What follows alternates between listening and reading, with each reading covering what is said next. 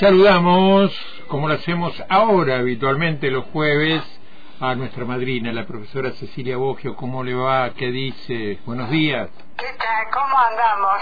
¿Aldo bien? Muy bien, muy bien. Festejando acá los 37 años de nuestra radio pública y universitaria y por supuesto recordando eh, tu trayectoria en la radio y además eh, sos la madrina junto al padrino eh, Julio Lazaro, sí, por supuesto. Qué hijada tan prometedora que tengo, que me ha, me ha dado tantas tantas satisfacciones, te digo la verdad, que es parte de, de, de, de mi, es de mi familia Antena Libre. Bueno, vos sos parte de esa familia sin ninguna duda. Eh, lo saludamos a Jesús Nori. ¿Cómo anda Jesús?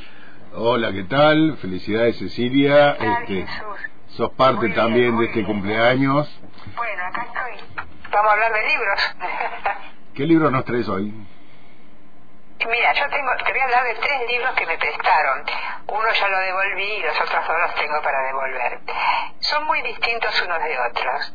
Primero quisiera hablar de uno que no es una, literario, no es literario, aunque tiene mucho de literario, que es un libro que me maravilló, de una tal Andrea Wolf, o en alemán sería Wolf, La invención de la naturaleza, el nuevo mundo de Alejandro von Hum- Humboldt, Humboldt, nada menos.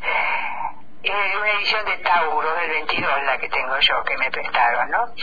Mira, es increíble, increíble este libro, porque uno sabe de Humboldt, sabe de, muchas cosas de él, de muchos nombres que tienen en distintos países, en distintos lugares, pero resulta que Humboldt es la persona que empezó a investigar la flora, la fauna, la, la estructura de la tierra, todo lo que hay sobre la, sobre la tierra, todo lo que sobresale de la tierra lo investigó Humboldt. Y mira, a los 20 años consigue poder hacer una, una, una, una excursión que le llevó dos o tres años, tres años creo, que el gobierno de España lo ayuda y le financia para salir desde Inglaterra hasta primero hace escala en Cumaná, después en Cuba y llega hasta Nueva Galicia, que hoy es Venezuela.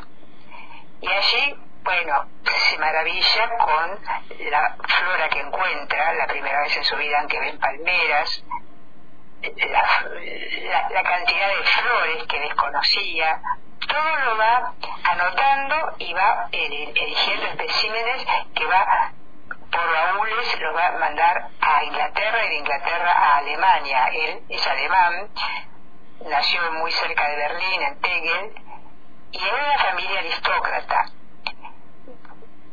madre muy, muy este, eh, exigente que quería que fuera funcionario y lo había hecho estudiar minas, estudió minas, era experto en, en minas, sabía cualquier cosa de eso.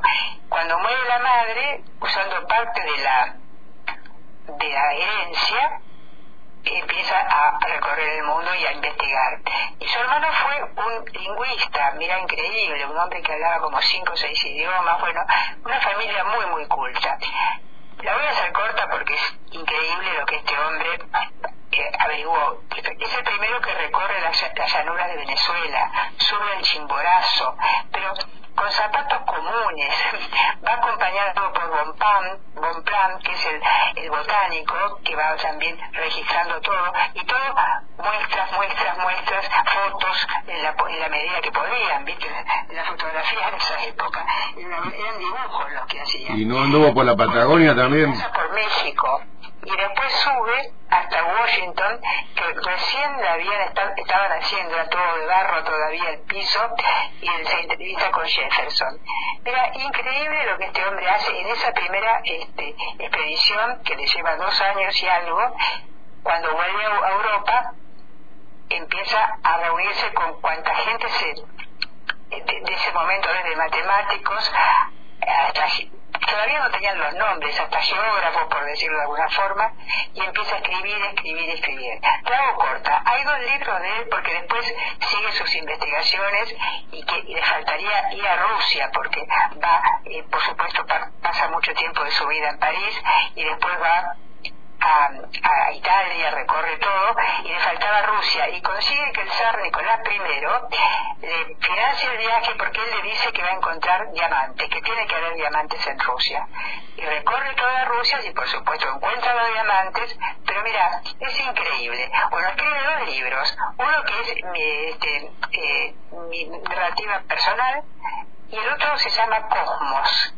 Y es él toma ese término del griego que quiere decir armonía para hablar de el mundo, de todo, la tierra y todo lo que le rodea.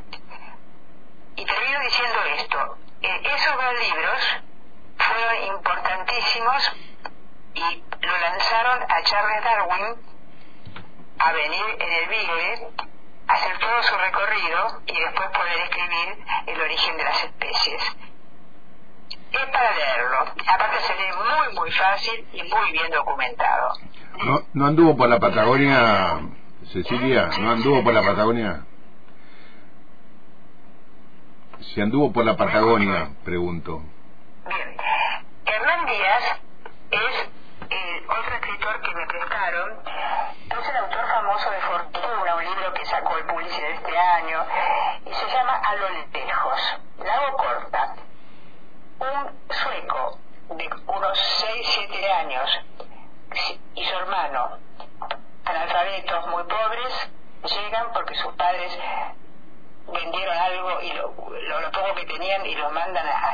Unidos para que fueran a Nueva York. Llegan a San Francisco. El hermano se pierde entre la muchedumbre y Altan va a pasar toda su vida buscando a su hermano en Estados Unidos, en la época de la conquista de la, fiebre del oro. Y después sigue, sigue caminando por todo el oeste, va al cañón. Bueno, el asunto es que toda la vida, toda la vida a través de Estados Unidos. Tiene demasiadas descripciones para mi gusto el libro, pero es interesantísimo ver la ideología de la gente que estaba allí, cómo va cambiando la cosa, cómo la religión se impuso hasta como una, la religión protestante, por supuesto, y muy, muy, muy dura, como se impuso como un ejército prácticamente. Vale la pena conocerlo, una versión de un argentino que escribe en inglés, ha traducido el libro, pero una visión de lo que fue la época de la formación de Estados Unidos. Y después el otro libro que recomiendo muy, eh, ya que hablamos de Murakami que sacó eh, el premio y bueno, todas estas historias, de un japonés poco conocido, Osamu Dazai, que nació en 1919, creo, y murió cuando estaba a punto de cumplir 39 años, se suicidó. Un libro muy, muy, muy especial y muy duro, y que tiene un poco todo el, tema de los japoneses, que es el suicidio. Yo creo que la única persona que leí que no habla de suicidio es Banana Yoshimoto, que es mujer. Es una hermosísima novela que ahora no recuerdo el, título porque la leí hace años, pero verdaderamente todos los, los japoneses que leí, si no hay un un suicidio, algo pasa. Se salva un poco alma, alma partida, pero también está por ahí. Bueno, y Digno de Ser Humano es el libro de este Osamu Dazai, que eh, es un libro muy duro de un muchacho, hijo de una familia, el décimo hijo de una familia, acomodada, que no encuentra su sentido en su vida, ¿no? Y y se da la bebida y después termina morfinómano y termina en un manicomio, ¿no? Pero intentó varias veces suicidarse. Lo curioso, bueno, el libro está escrito como si fuera alguien que habla de, este muchacho, Oyan se llama él, y al final hay un epílogo donde el, el, escritor dice que encontró este manuscrito pasado el tiempo, ya en 1930 32, 33, ya había pasado la primera guerra, estaba la segunda dando vuelta ahí, pero y después ese manuscrito se perdió y él lo encontró de casualidad en un lugar que fue, yo. Ahora, eh, ahí termina el personaje en un manicomio. Cuando lees la biografía del autor, te enterás que el autor era hijo, era de una familia de 10 hijos, con muchas cosas, y que una semana antes de cumplir 39 años, años, ya muy conocido porque se había publicado Indigno de Ser Humano, creo que era a la semana siguiente de que se publicó este primer su, primer libro, después los otros son póstumos, se suicidó. Y se suicidó tirándose a un canal con su amante, como intentó hacer el personaje de su obra en el primer intento de suicidio. Terrible, terrible el, el, el tema muy japonés, muy japonés, muy del hombre japonés, pero muy bien escrito. Y acá están mis tres libros prestados que ahora, por supuesto, los voy a devolver. Hola Cecilia, ahora sí me escuchás. A ver si me puede escuchar Cecilia. Cecilia, bueno, tenemos esta, esta complicación con este teléfono particular, este que que me cuesta que, que la gente me escuche, ¿no? Así que, eh, bueno, le agradecemos a Cecilia su participación en este eh, esta columna, eh, justamente en este cumpleaños de la radio, ella que es parte de la historia de la radio también desde hace 30 años. ¿eh? Bueno, gracias Cecilia. Muy bien el día y felicidades, felicidades y felicidades. Gracias Cecilia. Igualmente para vos.